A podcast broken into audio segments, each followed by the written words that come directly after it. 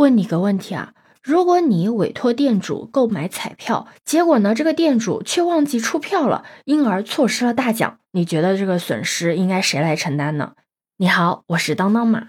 最近啊，有媒体报道。彩民李某委托福彩代销者张某购买彩票，张某微信收款之后呢，忘记打彩票了。开奖结果显示，李某购买的这个号码是可以中大奖的。如果李某成功购买的话，扣除个人所得税，可以得到四百万元。这到手的大奖飞了，李某一气之下就将张某起诉至法院。最后呢，法院判决张某呢赔偿李某二十四万元，双方呢目前没有再上诉。想想啊，个人呢本来可以凭买彩票翻身的，但是呢却因为他人的问题到手的巨款没了，搁谁身上不难受啊？但也有网友认为啊，如果张某真的将李某给定的号码输入了系统打了票，那么李某选中的号码不一定能中得了大奖呢。理由是因为能中大奖的号码都是未出票的号码，所以有一部分的网友认为啊，这事儿相当于张某给李某一次赚取二十四万元的机会，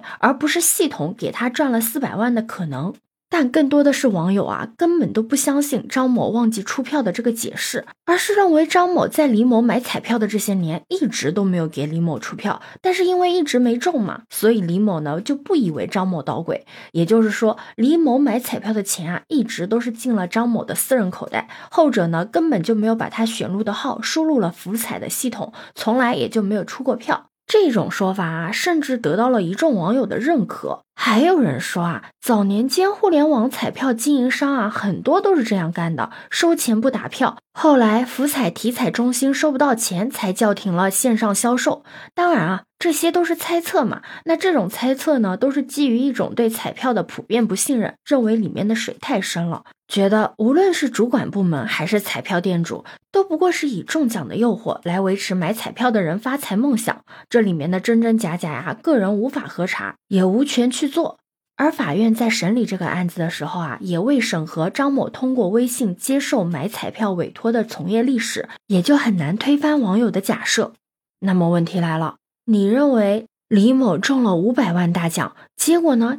因彩票店没有出票，硬生生的跟大奖擦肩而过，这件事情是幸运还是不幸呢？而这件事情最后的结果呢？理论上丧失四百万大奖的人呢没有输，真金白银赔偿二十四万的人也没输，那么到底谁赢了呢？对此你有什么看法呢？可以把你的想法留在评论区哦。如果你喜欢我的话，也可以在我们常用的绿色软件搜索“当当马六幺六”，就可以找到我哦。欢迎你的订阅、点赞、收藏、关注。这里是走马，我是当当马，拜拜。